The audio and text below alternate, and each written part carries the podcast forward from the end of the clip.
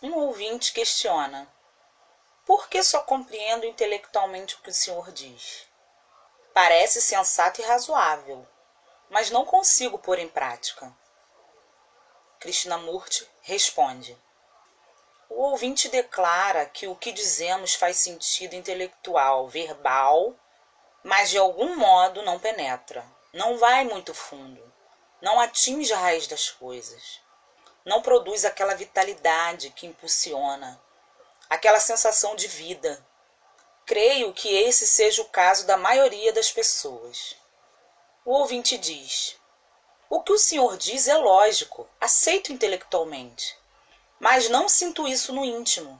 Portanto, não ocorre em mim uma revolução, de modo que possa viver uma vida completamente diferente. Vamos até a metade do caminho e aí desistimos mantemos o interesse durante 10 minutos e depois começamos a pensar em outras coisas. Vamos embora depois da palestra e continuamos na nossa rotina. Mas por que isso acontece?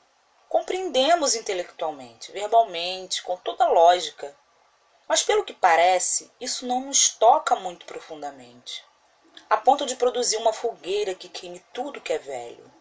Por que isso não acontece? Será falta de interesse? Será que é por preguiça? Será falta de energia? Krishnamurti. Investigue isso, Senhor. Não procure respostas para me dar. Se é falta de interesse, por que é que o Senhor não está interessado? Quando a casa está pegando fogo, a sua casa. Quando seus filhos estão crescendo para serem mortos, por que é que o Senhor não está interessado? O Senhor é cego, insensível? Ou será que no fundo o Senhor não tem energia e se tornou apático? Verifique isso. Não concorde nem discorde. Será que ficou insensível porque está voltado para os seus problemas pessoais? O Senhor quer se realizar, se sente inferior ou superior. Está cheio de ansiedade, cheio de medo e de tudo isso que são seus problemas. E isso está sufocando o Senhor. Por isso, o Senhor não está interessado em nada além daquilo que possa primeiro resolver seus problemas. Mas seus problemas também são os problemas do outro, são o produto desta cultura em que vive.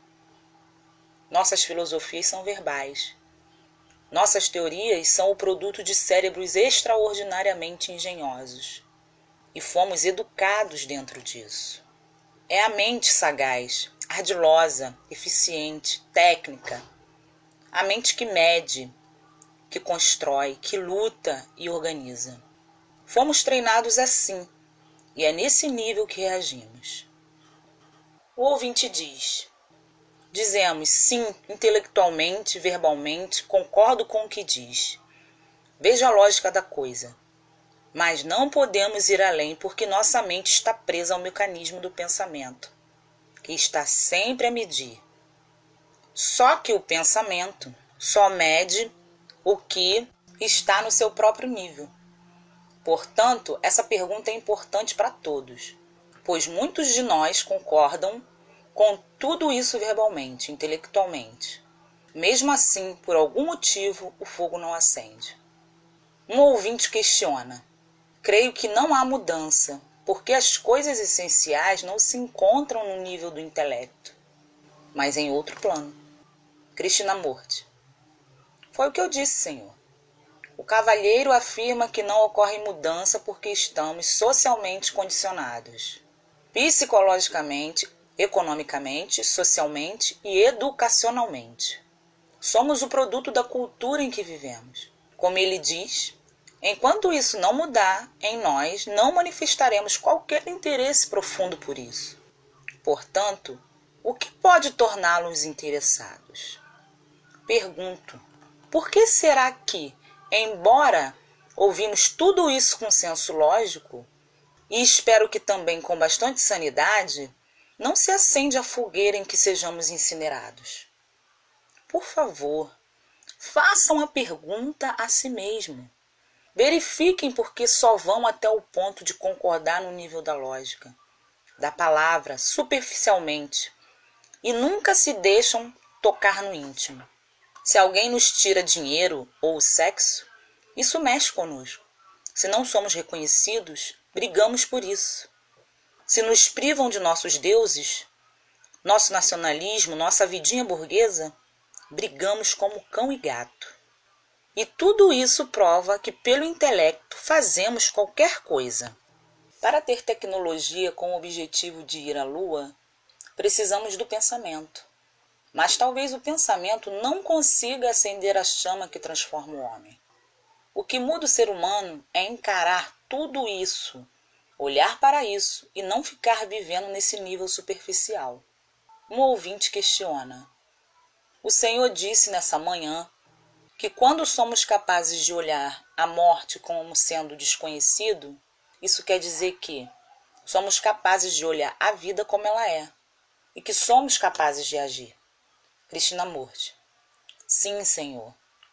Quando somos capazes, é difícil apreender o sentido da palavra capaz.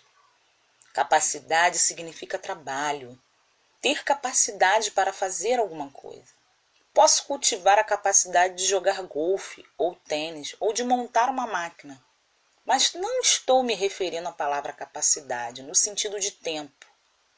Compreendem? Capacidade implica em tempo. Exemplo: não sou capaz agora, mas se me derem um ano, serei capaz de falar italiano, francês ou inglês. Se entendem capacidade como sendo coisa do tempo, não é com este sentido que estou me referindo. O que quero dizer é isto: observem o desconhecido sem medo, vivam com ele. Isso não exige capacidade. Disse que poderão isso se perceberem o falso e o rejeitarem. Um ouvinte questiona: não é uma questão de não saber escutar? O senhor afirmou que escutar é uma das coisas mais difíceis. Krishnamurti. Sim, Escutar é uma das coisas mais difíceis de fazer. O senhor espera que um homem comprometido com sua atividade social, vivendo exclusivamente para isso, vai dar ouvidos a alguma dessas coisas?